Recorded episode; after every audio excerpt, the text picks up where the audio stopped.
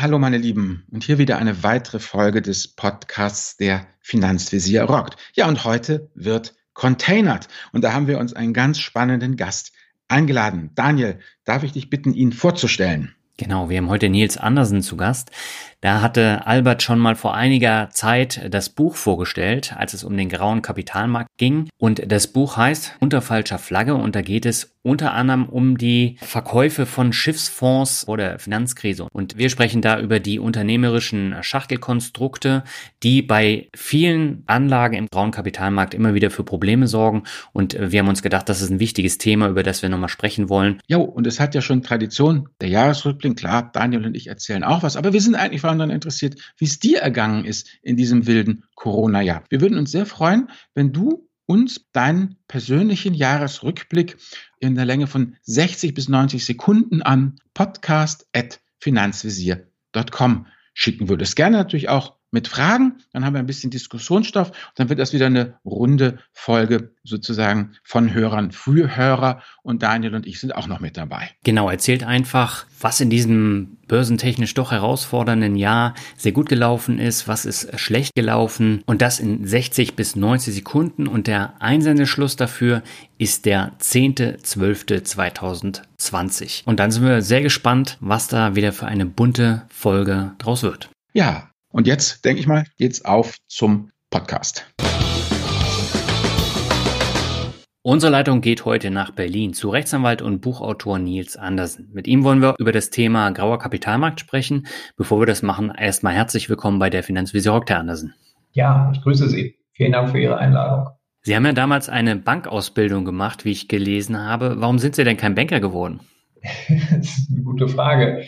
Äh, also das war eigentlich schon vor der Bankausbildung war mir relativ klar, dass ich ins Studium gehe. Mir war allerdings noch nicht ganz bewusst sozusagen, in welche Richtung das Ganze gehen soll.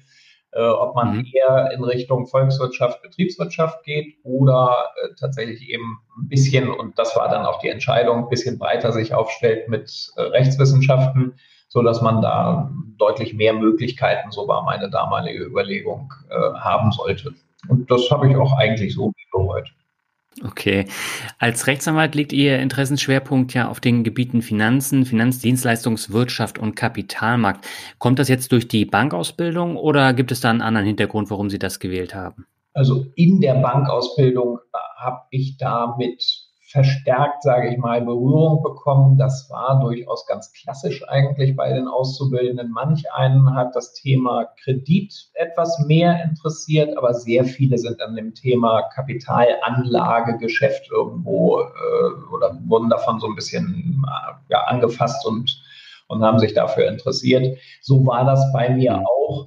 Mittlerweile muss ich sagen, also auch gerade das, was wir in der Praxis so machen, da kommen wir ja gleich noch zu, dass das gar nicht voneinander so sehr zu trennen ist. Also gerade das, was wir so machen und auch wie wir Dinge anpacken, das hat ganz massiv mit Bankgeschäft im weitesten Sinne tatsächlich zu tun. Also vom Kreditgeschäft bis hin zum Anlagegeschäft. Also im Grunde die zwei mhm. Butter- und Brotseiten von Bankgeschäft sozusagen. Mhm. Und wie kam es jetzt dazu, dass Sie während der Finanzkrise 2008 dann verstärkt das Thema Schiffsfonds auf der Agenda hatten? Wir waren im Bereich Immobilien eigentlich klassischerweise sozusagen schwerpunktmäßig zumindest tätig und mhm. das Thema Immobilie stammte noch aus den 90er Jahren letzten Endes des letzten Jahrhunderts, muss man ja immer sagen. Und dann durch die Finanzkrise schwappte sozusagen da erkennbar das Thema Schiffbuch und aus den Erfahrungswerten mit Immobilien und Immobilienfonds, gerade auch Strukturen und Anlagen, war da sehr frühzeitig eigentlich klar, dass da eine gewaltige Welle auf Deutschland sozusagen und die deutschen Anleger zukommen wird. Mhm. Und so habe ich mich ja sehr schnell eigentlich, weil das mal was anderes war, auch als Immobilie, das hat man dann schon einige Jahre gemacht damals, äh, auch rein unternehmerisch betrachtet, tat sich da ein Feld auf irgendwo, wo man sagte, gut, das mag Sinn machen. Und ohnehin ist das ganze Thema maritime Wirtschaft äh, durchaus interessant, einfach schlicht. Ne? Ist einfach äh, mhm. deutlich weltumspannender und äh, das hat uns dann auch in der Praxis tatsächlich so genau so begleitet. Mhm. Und Sie haben ja dann 2018, äh, glaube ich, über den Finanzbuchverlag ein Buch namens Unter falscher Flagge geschrieben. Warum war es Ihnen denn so wichtig, zehn Jahre nach der Krise nochmal im Detail so diese Krise mit den Schiffsfonds zu erzählen und darüber zu berichten? Ich gebe zu, es war spät, glaube aber nicht zu spät. ich sage mal, in der Hochphase zwei Punkte eigentlich. A, ich hätte wahrscheinlich nicht wirklich die Zeit dafür gehabt, so ein Buch zusammenzustellen. Mhm. Und B, wahrscheinlich noch viel wichtiger, auch die Erkenntnisse sind in der Zeit natürlich gereift. Ja. ja so äh, durch das praktische Tun und immer weiter auch selber recherchieren, was wirklich oder gerade auch ich selbst unheimlich zeitaufwendig selber gemacht habe. Äh, da kommen wir sicherlich zu einigen Punkten gleich im weiteren Gespräch noch. Äh, da lernt man natürlich sowieso nie aus, aber auch gerade was diesen speziellen Bereich anbelangt, äh, damit hatte man vorher nicht so sehr die Berührungspunkte eben aus dem Thema Immobilie. Die kennzeichnet sich mhm. gerade auch dadurch, dass sie eben immobil ist. Und das ist bei Schiffen deutlich anders. Und äh, das mussten wir auch erst, ich will nicht sagen lernen, aber äh, all die Dinge, die dann dadurch sich auch verändert haben im Vergleich beispielsweise zu Immobilien, äh, das war schon auch natürlich eine Lernkurve und ein Lernprozess. Mhm. Okay, dann würde ich sagen, gehen wir jetzt mitten ins Thema rein. Albert, da würde ich an dich übergeben. Ja, Herr Andersen, und zwar, wie soll ich sagen, wie Daniel ja schon sagte, 2008 ging es los. 2018 haben Sie geschrieben, wir haben jetzt 2020. Ich bin mir sicher, wir haben einige unter den Hörerinnen und Hörern, die zum Glück zu jung sind, um da ihre Altersvorsorge reingesteckt zu haben. Können Sie noch mal so nett sein, einen kurzen historischen Abriss geben? Was ist da eigentlich passiert 2008? was ist praktisch der Fall gewesen? Ja, und eben, wer war betroffen? Wie viele Anleger waren betroffen? Einfach so, dass wir das ein bisschen eben einordnen können, auch um welche Summen es eben da ging bei der ganzen Geschichte und was Sinn und Zweck eigentlich ja diese Aktion damals war für die verschiedenen Parteien, die daran beteiligt waren. Ja, das sind ja diverse Aspekte, die Sie da ansprechen. Äh, wahrscheinlich dröseln wir das gleich noch ein bisschen auf mit einzelnen Fragestellungen. Also in der Tat, äh, das ist ein Bereich, ich, ich habe auch im Buch immer wieder formuliert, das ist schon volkswirtschaftlich bedeutsam und äh, einige Banken, sie werden möglicherweise noch im Ohr haben, HSH Nordbank in Hamburg als größte schiffsfinanzierende Bank oder das stand klar auf der Agenda sozusagen, dass man das werden wollte, weltweit das sind dann schon Merkmale. So, und äh, wir haben in etwa, um auf diese ganz konkreten Zahlen sozusagen einfach mal zunächst einzugehen, wir haben, äh, die Zahl habe ich selber irgendwo mal gelesen, rund um wohl 400.000 Anleger, die in Schiffsbeteiligungen in Deutschland angelegt haben. Das klingt gemessen an rund um 80 Millionen Deutschen jetzt nicht unbedingt so viel, aber es ist schon ein ganz erklecklicher Bereich, der in diesem Bereich eben investiert hat. Da sind sicherlich diverse dabei, die dann, und das entspricht auch vollständig unseren eigenen Erfahrungswerten, äh, mit Mandatierung und ähnlichem, die nicht etwa nur einmal in einen Schiffsfonds investiert haben, sondern das unter Umständen wirklich fast jährlich oder mehrfach im Jahr äh, getan haben. Es gab dann äh, auch eine Art, ja, also keinen ganz wirklich funktionierenden, wie im Aktienbereich funktionierenden Marktplatz, aber doch die Bemühungen in der damaligen Zeit, solche Anteile an äh, geschlossenen Fondsstrukturen handelbar zu machen. Und da haben sich auch relativ viele dran mitbeteiligt, auch Privatleute. Es gab Fondsgesellschaften wiederum, die über diesen Zweitmarkt, so nennt sich das Ganze dann, äh, investiert haben. Also eine ganz vielfältige Geschichte. Und in der Hochphase, das war, wenn man das vertriebsseitig mal betrachtet, auch von den Zahlen, was an Kapital in solche Strukturen geflossen ist, dann war das so 2006, 2007 und dann noch 2008 ähm, sind pro Jahr und bis 2008 steigend sind pro Jahr 10 bis 12 Milliarden Euro etwa von Anlegern in Deutschland in solche Fondsstrukturen allein im Thema Schiff geflossen. Da ist teilweise die Abgrenzung, was jetzt wie noch maritime Wirtschaft und Schiff ist, unter Umständen auch etwas schwierig. Aber so ganz grob betrachtet kann man es etwa sagen, 10 bis 12 Milliarden. Und wie gesagt, die Hochphase war eben so 2004, 5, 6, 7 in der Dreh. Da spielte sich das am stärksten ab in Deutschland. Und finanziert wurden äh, alle Arten von Schiffen letzten Endes. Das konnte losgehen. Das ist aber eher das kleine, untypische Beispiel bei Schleppern für den Hafen. Solche Fondsstrukturen gab es auch. Aber ganz wesentlich äh, spielte die Musik eigentlich in weltweit fahrenden Containerschiffen, den riesengroßen Containerschiffen, aber auch kleinere Zubringer-Containerschiffe, die dann nur im, im, europäischen Umfeld beispielsweise fahren oder bestimmte Kurse, Routen anfahren und nicht weltweit fahren. Äh, und äh, zunehmend, das hat sich nachher in der Zeitphase leicht verschoben, zunehmend ging es dann auch um Öltanker.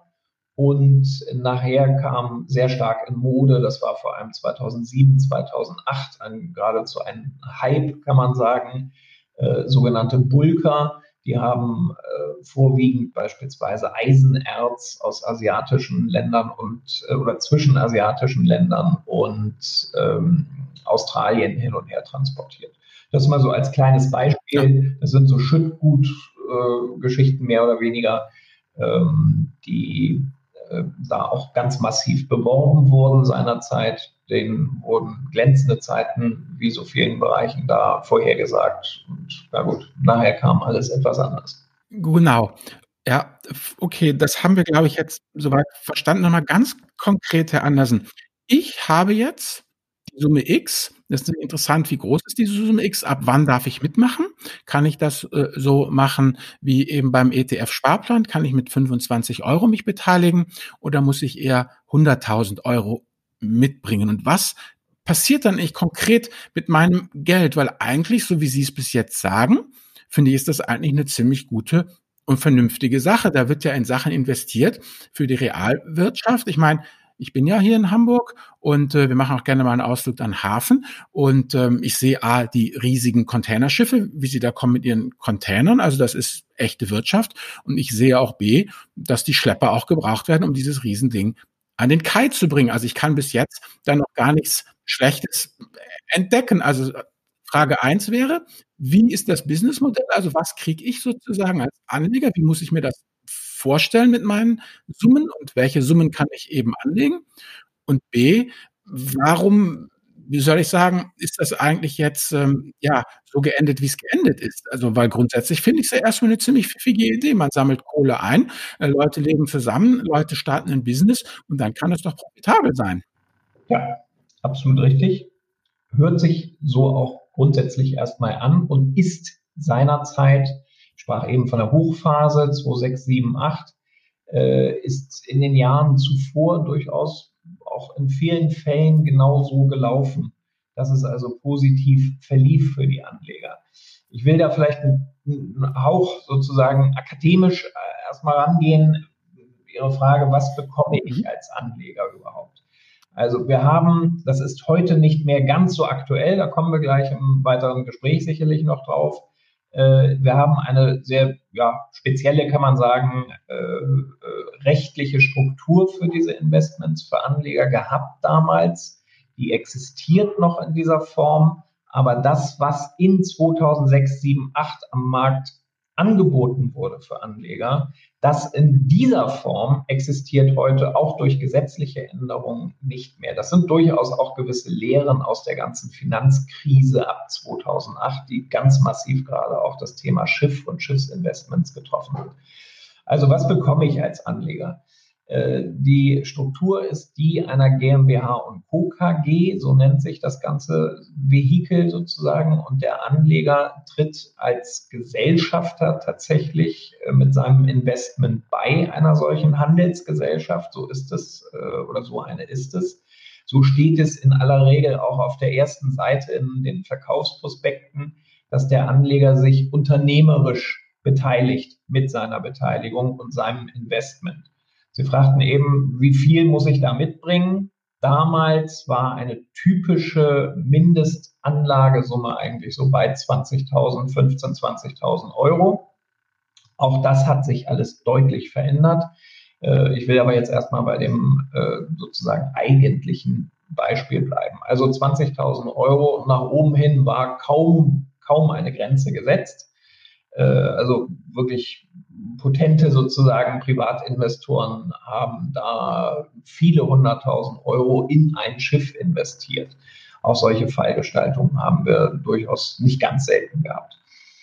Ähm, er beteiligt sich also als Kommanditist an einer GmbH und Co. KG, die von einem Emissionshaus aufgelegt wird. Das Ganze wäre schön, wenn man sowas grafisch gerade mal darstellen könnte, welche im Wesentlichen drei Beteiligten hier an so einer Auflage eines Fonds dabei waren. Das waren einerseits der Räder. In Hamburg kennen Sie den Begriff Räder. Im Süden Deutschlands beispielsweise kann damit nicht unbedingt jeder umgehen.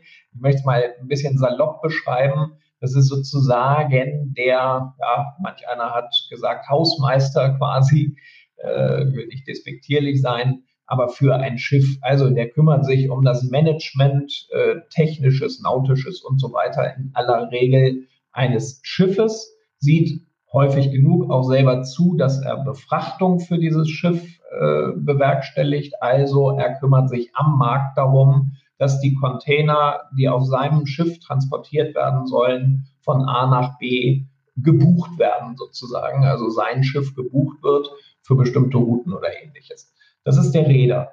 Äh, der Räder bestellt typischerweise dann auch ein Schiff und dann kommt die Bank ins Spiel. Die Bank ist in der Finanzierung für dieses Schiff mit dabei und eigentlich so, ich sprach schon eingangs davon, dass wir uns mit Kreditgeschäft und so weiter sehr stark befasst haben, eigentlich aus meiner Sicht mit der wichtigste Teilnehmer in diesem ganzen Spiel, in Anführungszeichen. Sie finanziert also den Ankauf und dann nachher auch den Betrieb des Schiffes. Und dann gibt es eben noch meistens jedenfalls oder gab es das Emissionshaus, Sprich, das hat dieses ganze Produkt Kapitalanlage quasi rechtlich äh, zusammengebaut und dann vor allem am Markt vertrieben. Entweder über ganz eigene Vertriebe, teilweise auch über Banken und Sparkassen und Volksbanken und in vielen Fällen auch über freie Finanzvertriebe. Das sind so die drei wesentlichen Teilnehmer an der Auflage eines solchen Fonds gewesen. Und die haben mehr oder weniger zusammen agiert. Und der Anleger war nötiges Mittel sozusagen aus Sicht dieser drei letzten Endes oder schwerpunktmäßig äh, Räder und Bank, um das Schiff in der Fondsgesellschaft zu finanzieren. So, warum ist das Ganze nachher dann in, äh, in Schieflage geraten, beziehungsweise in wirklich ganz schwierige Gewässer gekommen? Und das hat sicherlich verschiedene Gründe. Wäre alles am Markt und in der Weltwirtschaft gut weitergelaufen äh, in 2008 oder Ende 2008, hätte möglicherweise auch ein Schiffsfonds, der in 2007 beispielsweise aufgelegt wurde, nicht zum, zum regelmäßig jedenfalls vollständigen Verlust für die Anleger werden müssen. Aber äh, die Fracht Raten beispielsweise für diese Schiffe, äh, also die Charterraten für das Gut, was mit dem Schiff dann transportiert wird, dass die sind am Markt infolge der Lehmann oder des Lehmann-Zusammenbruches um teilweise bis zu 90 Prozent eingebrochen. Das war in der ersten Phase Ende 2009, äh, das kann ich noch relativ gut erinnern, wie das alles so war, war mehr oder weniger Schockstarre. Also keiner im Markt wusste so richtig damit umzugehen, weil die Bewertung aus Banksicht beispielsweise eines solchen Schiffes, was dann ja wieder Rückschlüsse auch auf die Kreditierung innerhalb der Schiffsgesellschaft hat für die Bank. Die Bewertung hängt ganz massiv auch an den Erträgen, die ein solches Schiff via Charterrate dann einfahren kann. Und wenn ich äh, mir vorstelle, dass ich einen Kredit gewähre, ich mache es jetzt mal mit ganz profanen, einfachen Zahlen, äh, ein großes Containerschiff, äh, um es rund zu machen, 100 Millionen meinetwegen, gibt die Bank als Kredit für den Erwerb des Schiffes oder den Betrieb letzten Endes des Schiffes in einem Zeitpunkt, wo sie sagt, okay, äh, das sind jetzt wirklich fiktive Zahlen, das Schiff verdient 30.000 Dollar am Tag Charterrate. So, damit kann sie als, als Operationsgrundlage oder Rechengrundlage agieren. Äh, und wenn das Ganze von 30.000 Dollar, ich sprach eben von 90-prozentigen Rückgängen, auf 3.000 fällt und das nicht nur ein ein, zwei Tagesgeschehen ist, sondern das etwas längerfristig da verharrt, dann ist das eine Situation, die natürlich dann tauchen sofort die ganzen roten Ampeln auch in der ganzen äh, Überwachung des Kreditsystems auf. Also da sind unheimlich viele Interdependenzen, das will ich damit eigentlich nur zum Ausdruck bringen, die dann auch für Banken tatsächlich, äh, so wenig ich Banken äh, ganz groß in Schutz nehmen möchte, aber äh, das ist sicherlich auch zu beachten, dass äh, da gewisse Automatismen vorhanden waren im Bankgeschäft, die dieses, dieses Kreditverhältnis für zunächst mal in dem Beispiel ein Schiff, aber das ist eben nicht nur einfach gewesen, sondern hat den ganzen Markt ja getroffen. Äh, also für das ganze im Grunde Schifffahrtsportfolio der Bank für, zu einem riesigen Problem wurde. Und damit tauchten nahezu alle Darlehen, die in Schiffsgesellschaften steckten, aus Banksicht äh, auf der roten Liste auf.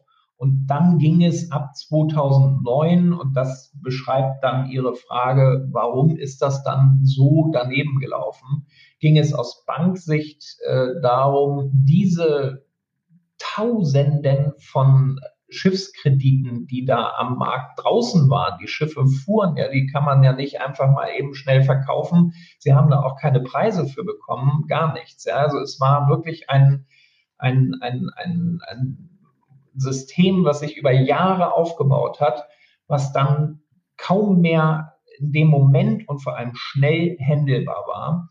Dann ging es also darum, für die Banken dieses System sozusagen aufzuräumen und peu à peu, so wie es für die eigenen Bilanzen dann auch darstellbar war, überhaupt abzubauen. Und ich spreche andauernd jetzt gerade von Banken. Das waren die maßgeblichen Treiber und, und Organisateure sozusagen dann in dieser Phase.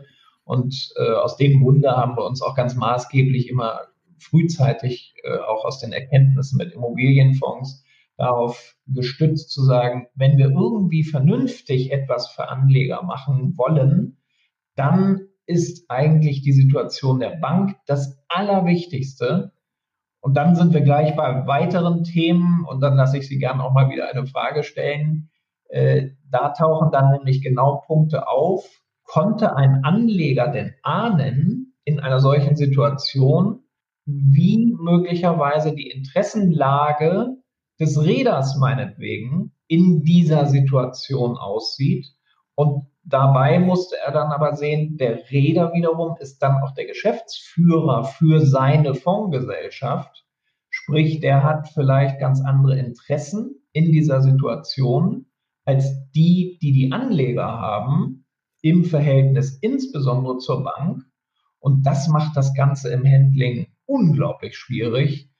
Und äh, da stecken einige der Aspekte, warum das letzten Endes dann alles so gelaufen ist, wie es dann gelaufen ist. Okay, verstehe. Also mit anderen Worten, durch die Finanzkrise haben sich einstmals äh, stolze Schiffe in wertlose Eisenhauf verwandelt, von denen niemand mehr wusste, äh, letztendlich, ob sie nochmal wieder auf die Beine kommen. Das setzt einen Automatismus ein. Wir haben Leute, die verschiedene Hüte aufhaben, aber keiner ist der Anwalt irgendwie, der äh, letztendlich der Leute, die das Geld gegeben haben. Nun ist es ja so, wie gesagt, Sie sagten ja schon selber, ja, okay, es gibt gewisse Konstruktionen jetzt auch nicht mehr. Ähm, aber wenn wir jetzt einfach mal das Ganze übertragen jetzt ähm, von auf der Metaebene von damals auf heute. Und äh, da kommen wir wieder auf dieses Thema grauer Kapitalmarkt und äh, eben ja solche unternehmerischen Beteiligungen.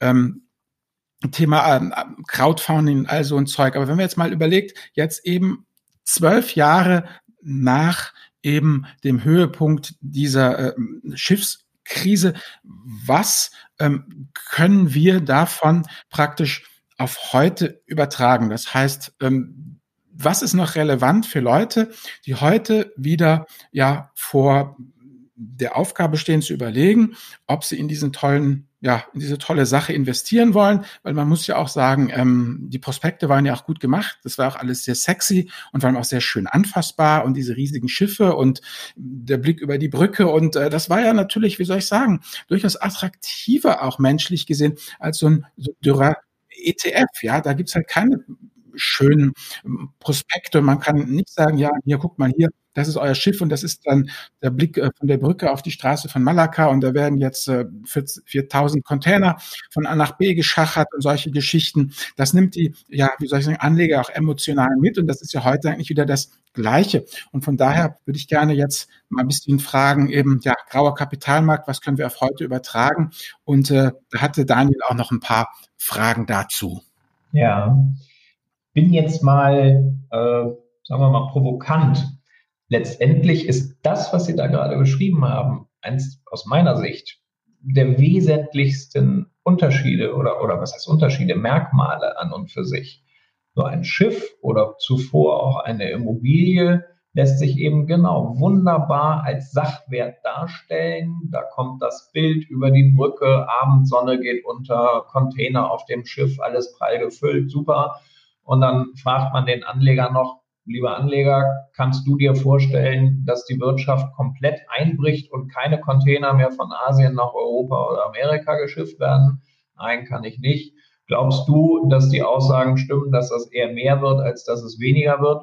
Ja, glaube ich schon. Siehst du dann, ist das das Optimalste sozusagen, was du mit deinem Geld machen kannst? Das lässt sich tatsächlich äh, sehr gut darstellen, das lässt sich gut verkaufen. Da ist man mit einer gewissen Emotion dabei. So ein ETF ist an und für sich irgendwo was so ein bisschen Zahlungsstrommäßiges sozusagen. Also wie Sie sagen, ganz unsexy. Tatsächlich ist aber eigentlich so ein Schiffsfonds damals und auch ein Immobilienfonds im Grunde nicht wesentlich was anderes gewesen. Ich habe schon häufig auch geschrieben in Verfahren, an und für sich ist das für den Anleger vielfach ein Ritt auf der Rasierklinge gewesen. Es kann gut gehen, wenn alles passt, alle Parameter, die da in langfristigen Prognosegrundlagen und so weiter gesetzt werden, wenn die alle so kommen oder vielleicht sogar noch besser laufen am Markt, als man sich das denkt, dann geht das gut. Aber wehe, es kippt in die falsche Richtung, dann ist die Situation für den Anleger ganz schnell, so zumindest in der früheren Machart dieser Fondsstrukturen, ganz schnell so, ich will da vielleicht auch noch einschieben, es gibt natürlich auch Anbieter und Strukturen, sage ich mal, die immer, auch, auch Räder, die immer Wert darauf gelegt haben, dass sie die Anleger da mit im Boot halten und alles tun, dass das noch irgendwie funktioniert. Aber es gab eben viele andere auch, die äh, wirklich ganz woanders hingeguckt haben, ganz andere Interessen im Auge hatten. Und äh, da war dann relativ schnell klar, also das wird für die Anleger da nicht mehr wirklich funktionieren, wenn da nicht auf die Seite der Anleger oder auf der Seite der Anleger der Verhandlungsstuhl auch mal besetzt wird. Also das äh, sind äh, insofern tatsächlich für den Vertrieb sicherlich sehr geeignete Geschichten. Sachwertinvestment, wie es früher immer so verkauft wurde und unter was, unter, unter diesem Oberbegriff sozusagen läuft das ja immer noch, Immobilieninvestments, Schiffsinvestments, es gibt auch andere Flugzeuge, meinetwegen. Überall ist das Thema Sachwertinvestment, was an und für sich absolut richtig ist. Ja? Das ist überhaupt kein Kritikpunkt von meiner Seite aus jetzt an, an Sachwertinvestments an sich. Aber die Frage ist, erwirbt denn der Anleger tatsächlich einen kleinen Anteil an diesem Sachwert? Oder ist es nicht eigentlich nur ein Investment in Zahlungsströme, die auf so einem Sachwert sozusagen draufsitzen, wo aber ganz maßgeblich diese Zahlungsströme die Bank steuert letztendlich oder die Finger drauf hat und der Anleger nur dann am Ende was daraus kriegt, wenn das, wie ich eben geschrieben habe, gut läuft. Sie haben es ja eben schon angesprochen, das Thema Flugzeuge. Das kam ja, ich glaube, vor vier, fünf Jahren ganz extrem auf. Da wurde auch Werbung gemacht in den äh, einschlägigen Börsenmagazinen, dass man ja jetzt gemeinsam in einen Airbus investieren kann. Und wir wissen jetzt ja auch, äh, durch Corona ist gerade die Branche arg betroffen. Gab es da denn äh, jetzt Änderungen im Vergleich zu den Schiffsfonds oder war das eigentlich das gleiche Konstrukt nur in der Luftfahrt dann? Also da gibt es schon deutliche Unterschiede. Sagen wir mal so, Flugzeuge, das ist auch keine ganz neue Geschichte, dass auch Flugzeuge finanziert werden über Fondsstrukturen. Die Fondsstruktur an sich, ich sagte eingangs schon, da hat sich gesetzlich äh, auch einiges verändert an den Rahmenbedingungen. Die Fondsstruktur der GmbH und Co. KG, also diesen geschlossenen Fonds in Anführungszeichen, in klassischer Weise, den gibt es noch aber er hat sich verändert. Okay. Da gibt es mittlerweile gesetzliche Vorgaben, dass bestimmte Geschehnisse beispielsweise nicht eintreten dürfen. Früher, davon können Schiffsanleger beispielsweise leider Gottes ein Lied singen, war ein relativ, und solche Verfahren laufen immer noch auch bei den Gerichten, war ein, ja, ein, ein, ich will nicht immer vom Spiel sprechen, ein Thema, dass äh, nicht etwa nur das Kapital, was ich mal angelegt habe, komplett weg ist, sondern dass auch Ausschüttungen, die ich vielleicht noch in den Jahren 2006, 2007, je nachdem, wann ich investiert habe, 2006, 2007, 2008, die ich da noch erhalten habe, als die Schiffe noch irgendwo Geld verdient haben, ähm, dass diese Ausschüttungen, und teilweise reden wir davon Jahren, wo Ausschüttungen gezahlt wurden von den Fondsgesellschaften, die aber eben nicht aufgelöst waren. Zehn Jahre fuhr so ein Schiff erfolgreich. Ich glaube, dass der Fall, den wir da so haben, wo am meisten zurückgefordert wurde, war äh, etwa 60 Prozent des investierten Kapitals, ist über Ausschüttungen über die Jahre wieder zurückgelaufen sozusagen zum Anleger. Und nachher kommt der Insolvenzverwalter und fordert das komplett wieder zurück zur Einzahlung in die Fondsgesellschaft beziehungsweise in die Insolvenzmasse. Mhm. Das hat viele schon wirklich hart, hart getroffen. Das ist ja auch nichts, was man dann so zwingend sozusagen mal irgendwie zur Seite legt und gedanklich gleich schon sagt, naja, weiß ich nie, ob das nicht doch mal wieder zurückgefordert wird oder ähnliches. Das als kleines oder auch Großes im Grunde genommen. Beispiel, das äh, wollte der Gesetzgeber ausschließen. Das existiert beispielsweise so in dieser Form zumindest nicht mehr. Man hat Anforderungen gesetzt, äh, dass der Prospekt beispielsweise noch etwas anders detaillierter sein muss, dass der Prospekt auch inhaltlich in gewissem Rahmen zumindest bei der Bundesanstalt äh, für Finanzdienstleistungsaufsicht nicht nur hinterlegt werden muss, sondern dass er da auch einer gewissen jedenfalls Inhaltsprüfung standhalten muss. Also da hat sich schon ein bisschen was getan und verändert und das alles in, in Summe sozusagen hat dazu geführt, dass äh, am Markt deutlich, deutlich weniger Kapital in solche Fondsstrukturen mhm. geflossen ist. Aber Sie sprachen eben das Thema Flugzeug an. Das ist auch, wenn man das jetzt nur mal in den direkten Vergleich zum Schiff setzt und unseren Erfahrungswerten aus dem Thema Schiff, ist auch an einem Punkt sicherlich, und der ist durchaus wichtig, äh, soweit wir zumindest wissen, nicht vergleichbar. Im Thema Schiff war es so, ich sagte vorhin, Räder haben typischerweise diese Schiffe bestellt. War es, und da haben wir viele Beispiele für, war es so, dass Räder über weltweite Strukturen, wir reden da auch gern über Offshore-Strukturen, aber auch im deutschen Markt, dass die da ein Schiff oder ganze Serien von Schiffen, teilweise acht, neun, zehn und noch mehr Schiffe. Und das wurde immer mehr auch ein Grund für die Krise nachher, weil dass sie so tief und so langfristig war. Es wurden immer mehr Schiffe bestellt, weil alle Marktteilnehmer gesehen haben, mein Gott, das läuft ja wie geschnitten Brot. Ja. Anleger geben die Gelder ungefragt, die Banken im Vertrieb auch, äh, schaffen das Geld der Anleger ran. Die Banken wollen auch immer mehr finanzieren. Also alle wollten immer mehr und immer größer und so weiter.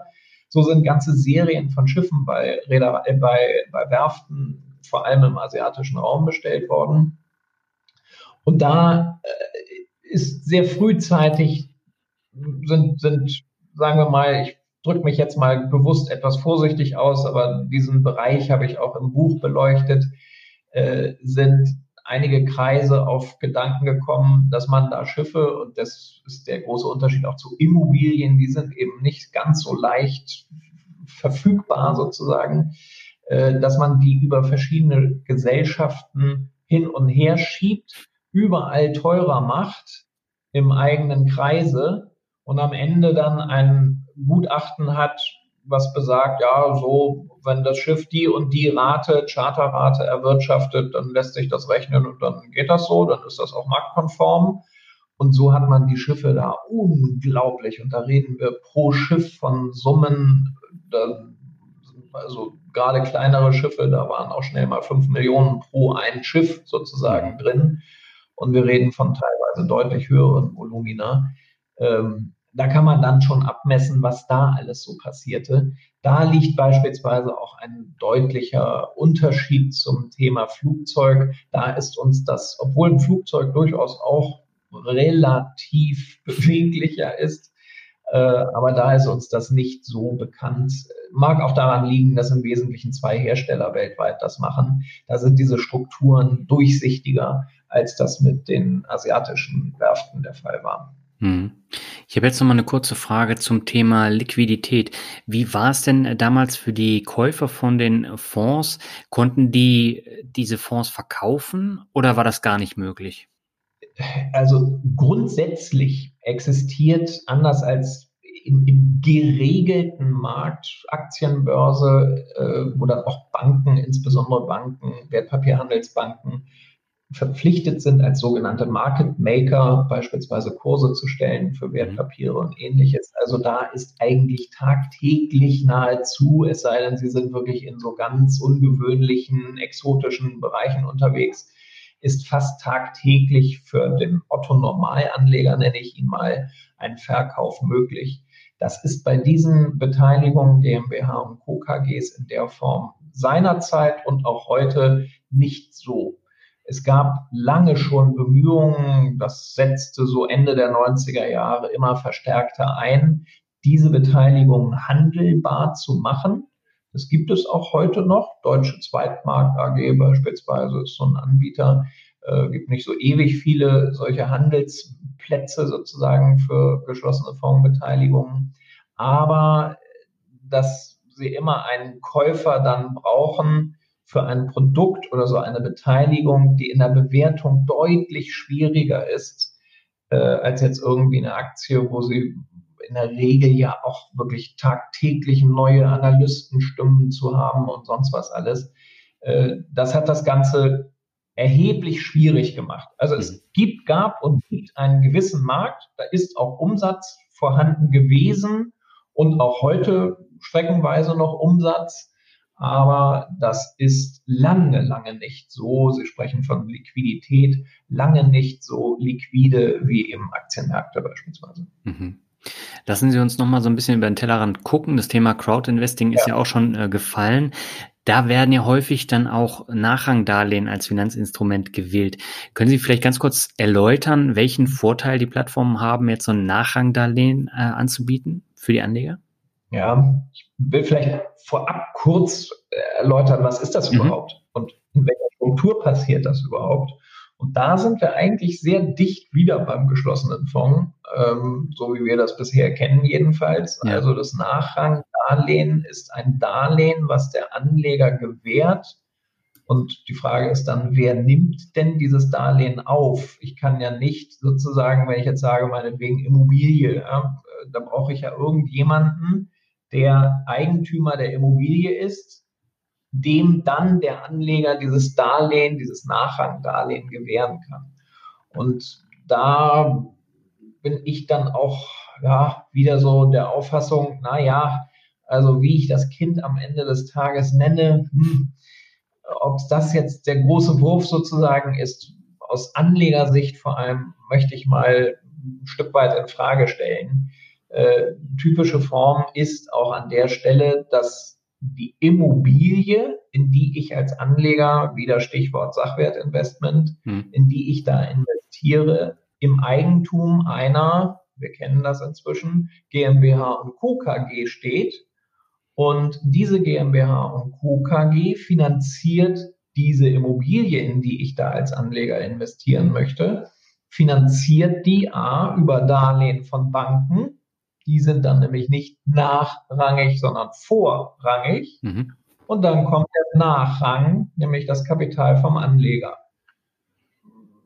Ob das jetzt so viel besser ist als die Kommanditistenposition in der klassischen sozusagen GmbH und Co. KG, Sie merken, ich bin da vorsichtig. Ja. ja. Aber das heißt, als Anleger muss ich dann schon verstärkt darauf achten, in was ich da eigentlich investiere. Was ist das für ein Vehikel?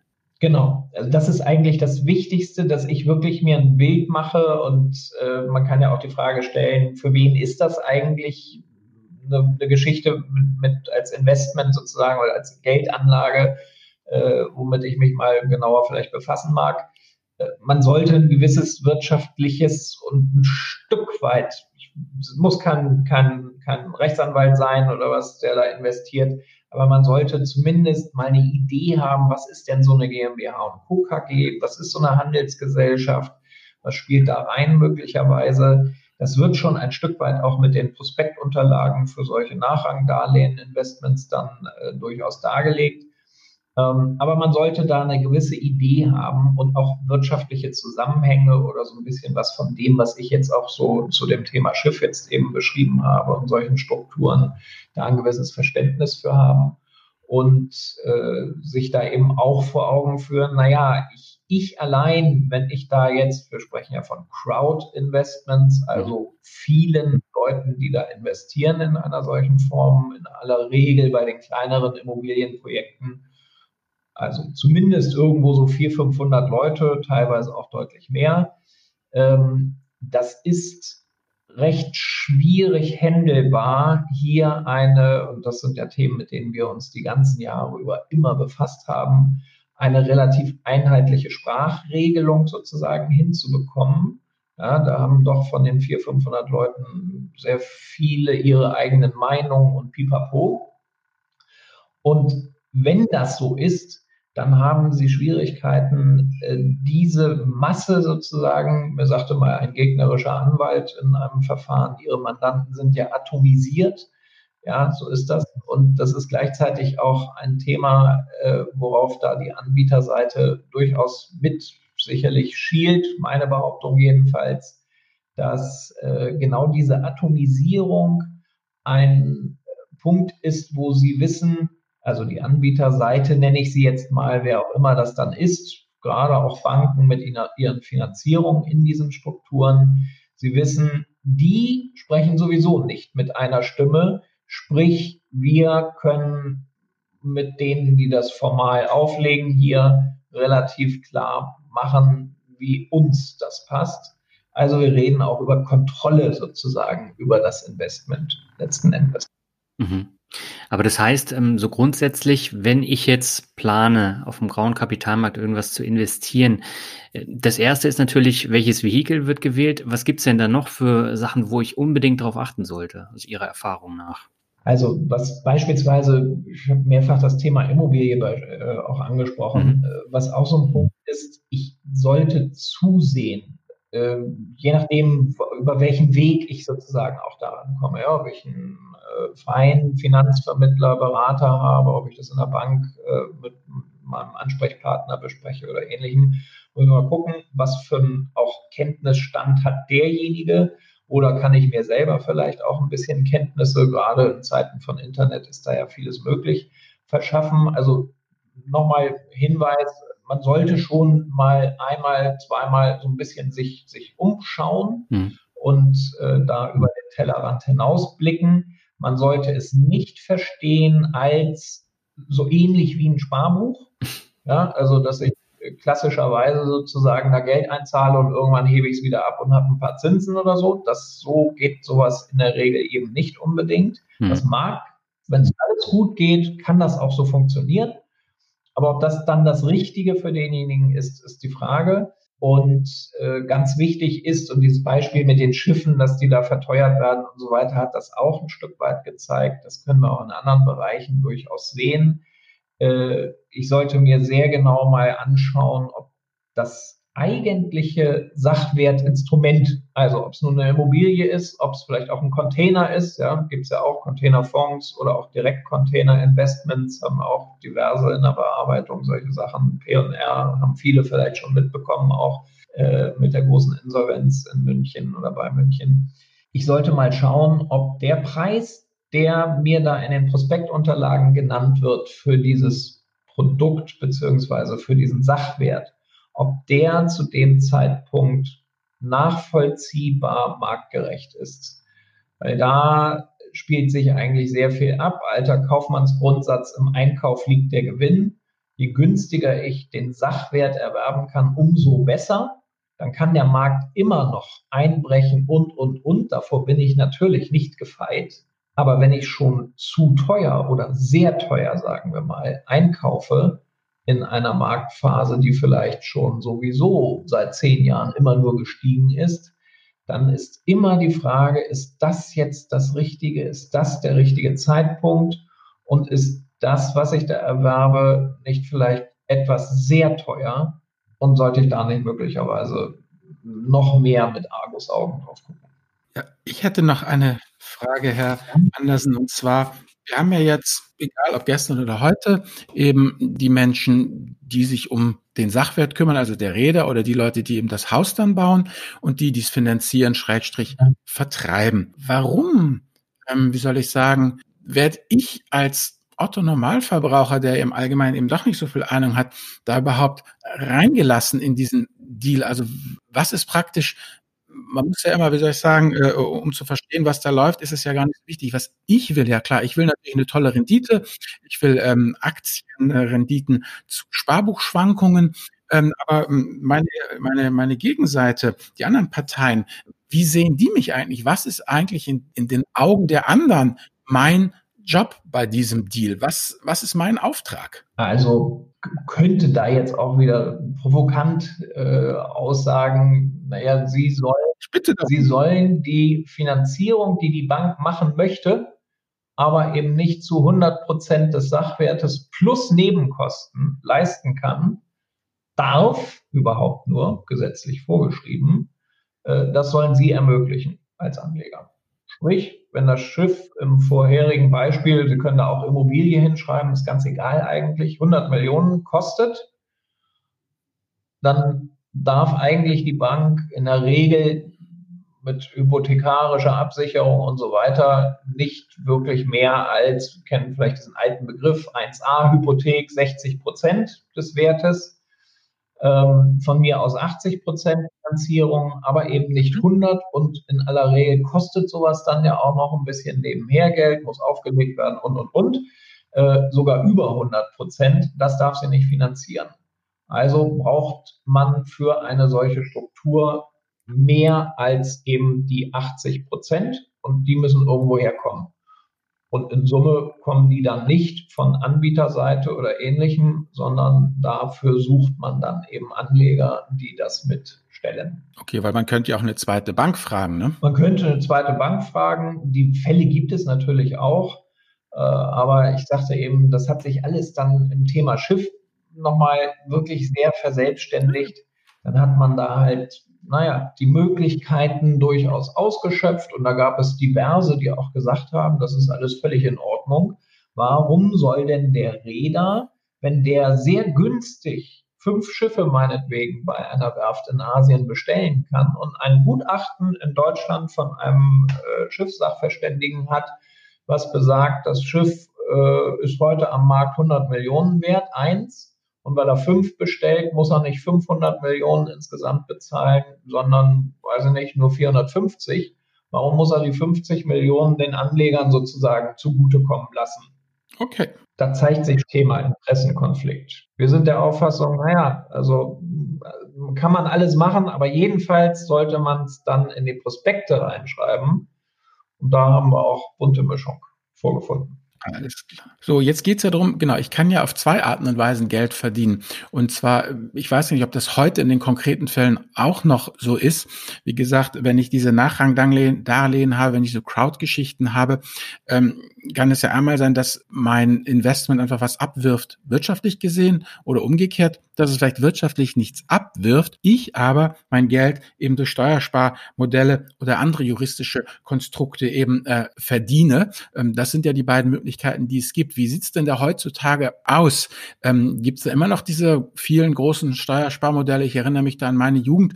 Wie soll ich sagen, da war ja jeder Zahnarzt, der nicht irgendwie 300 Prozent Abschreibung bekam, dumm.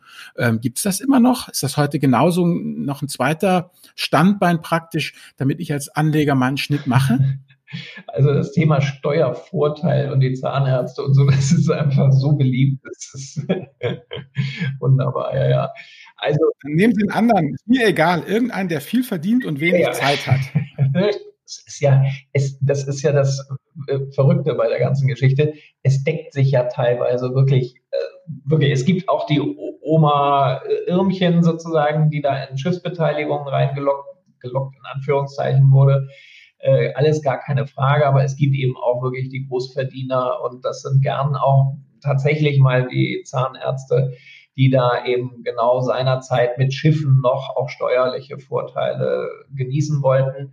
Das war mit Schiffen eine lange Zeit noch so.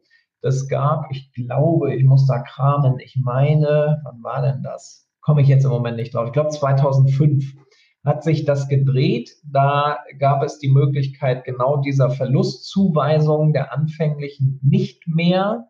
Und dann hieß es, ja, uh, das könnte schwierig werden. Naja, wir drehen das jetzt, jetzt gibt's das äh, reine äh, Verzinsungsmodell sozusagen. Also jetzt machen wir nicht Gewinn durch Steuervorteile, sondern jetzt äh, machen wir den Gewinn insbesondere direkt in der KG. Ähm, tatsächlich, also das Thema Steuervorteile oder überhaupt irgendwelche Vorteile mitnehmen mit solchen Investments ist, ist nicht zu verdammen. Man muss allerdings aus der Historie sehen, dass sehr, sehr, sehr viele arg daneben gegriffen haben. Auch im Thema Immobilie, früher Ost, Fördermittel, Sonderabschreibungsmöglichkeiten und so weiter. Da ist sehr viel am Ende des Tages doch daneben gegangen äh, da hat so mancher wirklich ein böses Erwachen gehabt. Ähm, aber heute, soweit wir da den Überblick haben, ist das Thema, wenn man nur auf steuerliche Vorteile achten möchte, sozusagen eher untergeordnet. Was aber ganz klar, und damit ist der Staat wieder mit im Boot sozusagen, eine Rolle spielt, und auch das ist ja nicht zu verdammen, und das galt früher auch schon so, äh, ist, dass solche Fondsstrukturen mit solchen Investments in Immobilien oder heute auch regenerative Energien oder ähnliches, dass man da staatliche Fördermittel durchaus mit in Anspruch nimmt. Und da ist sicherlich zunächst mal gar nichts gegen zu sagen. Das macht absolut Sinn. Der Einzelne kann das so ohne weiteres nicht in großer oder größerer Summe von Anlegern zusammengefasst in einer Struktur, in einer Fondsstruktur, lässt sich sowas dann ganz anders heben und bewerkstelligen.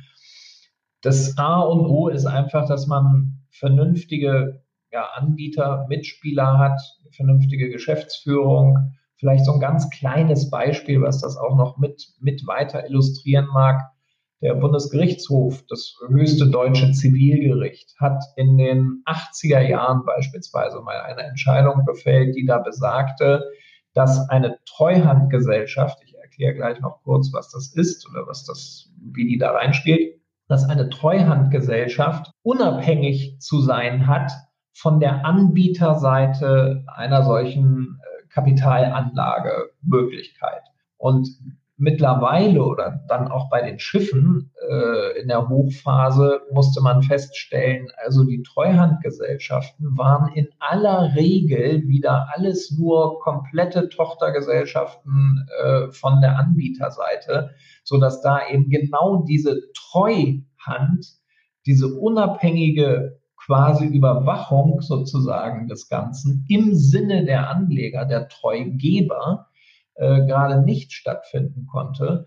Und äh, das erklärt wieder oder illustriert ein Stück weit auch wieder die Gemengelage der Interessen. Treuhandgesellschaften halten diese Beteiligung, so war das eigentlich in aller Regel aufgebaut äh, bei den Schiffen und es ist, ist, eigentlich regelmäßig bei solchen Strukturen so gewesen, halten die Beteiligung des Anlegers treugeberisch, so nennt sich das Ganze dann, äh, für den Anleger. Da ist immer das für den Anleger drin. Und sie sind selbst aber diejenigen, die im Handelsregister beispielsweise als Gesellschafter dann der Fondsgesellschaft eingetragen sind und üben dann die Kommunikation mit den Anlegern aus. Also wenn es um Beschlussfassung der Anleger geht beispielsweise und sowas alles. Das läuft alles eigentlich über die Treuhandgesellschaft. So, da ist natürlich klar, wenn die das da steuern an der Stelle, äh, dann kommt denen schon eine wichtige Rolle zu. Ziviljustiz sagt, die müssen unabhängig sein in den 80er Jahren und in den 2000er Jahren sieht man tatsächlich, ist nicht eine davon mehr unabhängig. Okay, dann würde ich sagen, kommen wir mal an der Stelle zur Medienempfehlung. Wenn jetzt die Hörerinnen und Hörer ein bisschen mehr darüber erfahren wollen, haben Sie neben Ihrem Buch denn noch weitere Medienempfehlungen? Ja, da habe ich wirklich gesucht, muss ich sagen. Also wir als Juristen befassen wir uns natürlich irgendwie mit, mit eher äh, dann juristischer Aufarbeitung sozusagen, also vielen Entscheidungen, Bundesgerichtshof gerade oder irgendwie was, vielleicht auch gesetzlicher Schaffung. Äh, ich habe da nicht sehr viel gefunden und es sind eher ältere Sachen, die sich dann äh, oder Bücher und, und, Autoren, die sich mit dem Thema grauer Kapitalmarkt befasst haben. Mhm ich kann ihn da beispielsweise gern mal nennen. Der graue Kapitalmarkt, Chancen und Risiken ist aber tatsächlich eben auch schon ein wenig in die Jahre gekommen. Ich glaube, das ist aus 2006 das Buch oh. äh, von Thomas Werner beispielsweise. Das ist schon eine ganz äh, gute Aufarbeitung sozusagen, Darstellung wer sich damit befassen will. Es ist aber, weil es eben auch aus 2006 stammt und damit vor wichtigen gesetzlichen Veränderungen eher historischer Natur, muss man leider sagen. Hm. Ja, gerade so das Thema Crowdinvesting taucht da ja gar nicht auf. Ja, ja, genau. Hm. Ja. Gut. Aber dann würde ich sagen, dann übergebe ich jetzt an dich für ein Fazit. Ja, erstmal vielen Dank, Herr Andersen. Also was ich gelernt habe hier ist heutzutage, ist es eine Menge Aufwand. Ja, also wir haben hier das Babuschka-Prinzip der geschachtelten Treuhandgeschichten. Wir äh, müssen eigentlich als Investoren ziemlich viel wirtschaftliches Verständnis mitbringen, auch juristisch in die Ecke denken können und ja auch eine gewisse, ja eben Sherlock Holmes Ader haben, da wirklich in die verschiedenen Ebenen um, ähm, reinzugehen, wer mit wem verschachtelt ist. Und das Ganze wird auch mit einer eher mageren Rendite, denn was ich so mitgenommen habe, ist, dass ich als armer Anleger eigentlich am, ja, am Ende der Nahrungskette sitze und äh, das bekomme, was halt äh, übrig bleibt, wenn es so läuft, wie alles prognostiziert wurde oder sogar noch ein bisschen besser. Das heißt, ich habe eigentlich die volle Downside zu verantworten und nur eine ganz kleine Upside. Also für mich persönlich ist, wenn ich irgendwie denke, ich möchte was Cooles haben, was, was ich anfassen kann, wo ich direkt sehe, irgendwie wie mein Impact ist, dann würde ich doch eigentlich eher lieber äh, ja bei der ARD Fernsehlotterie investieren. Da äh, scheint mir das doch irgendwie näher dran zu sein und die Chancen auch nicht wirklich schlechter zu sein, als eben sich mit diese ganzen Modelle dazu zu befassen. Ich persönlich, wenn ich mir jetzt halt mal überlege, hm, wenn ich jetzt in, Initiator wäre, ich würde auch die Kohle einsammeln und die Leute dann stillhalten, weil was soll ich mit irgendwelchen Leuten, die mir nur Geld geben? Ähm, Geld gibt es irgendwie mittlerweile genug und äh, was ich brauche, sind Beziehungen und Expertise und das hat keiner von den kleinen Krautern. Also äh, kriegt er einen schicken Prospekt und dann soll er mich in Ruhe lassen. Das wäre so ein bisschen mein böses Fazit von der ganzen Sache.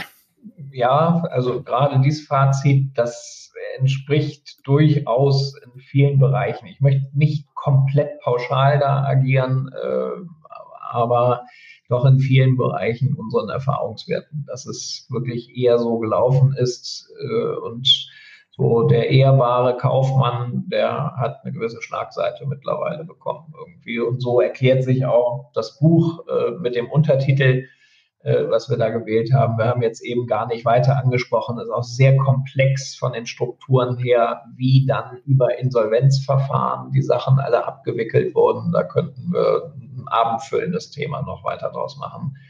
Äh, das ist alles wirklich nicht ganz einfach, äh, sehr komplexe Zusammenhänge. Und von daher bin ich da mittlerweile auch, auch selber, muss ich sagen, äh, was, was Kapitalanlageformen anbelangt. Bei der Börse sagt man immer, das ist auch etwas, was wir vor Gericht äh, immer wieder erfahren. Ja? Der, der Mensch ist einfach so ein Stück weit so ein gewisses, ja, ist vielleicht etwas, etwas sehr salopp formuliert, aber Schubladendenken irgendwo äh, Richter sind da sehr schnell bei der Hand und sagen, oh ja, hm, irgendwelche Zertifikate oder Aktiensachen, uh, uh, uh, da kann, das schwankt ja und da kann ich Geld verlieren. Ja, nun, aber äh, das ist sicherlich erstmal alles richtig. Aber mit einem solchen Investment in einen vermeintlichen Sachwert in einer solchen Fondsstruktur laufe ich Gefahr, nicht rauszukommen. Und wie Sie gerade Upside und Downside beschreiben, Downside bin ich dann in aller Regel voll dabei. Upside boah, ist Tatsache überschaubar eher. Also von daher muss ich auch sagen, das ist nicht die Form in aller Regel von Sachwertinvestment, wie ich mir das vorstellen würde. Okay, also mit anderen Worten, der Privatmann Nils, der für sich und seine Familie vorsorgt, ist jetzt nicht unbedingt in diesen Fonds investiert, höre ich daraus. Stimmt. Ja. Alles klar, gut. Dann würde ich sagen, Daniel, wenn du der Sache nichts mehr hinzuzufügen hast, bedanke ich mich für die wunderbaren Erkenntnisse, das tolle Gespräch und sage erstmal Tschüss, meine Lieben, und wieder ist eine Podcast-Folge erfolgreich zu Ende gebracht. Ja, herzlichen Dank und bis zum nächsten Mal. Ciao. Ja, vielen Dank auch von meiner Seite.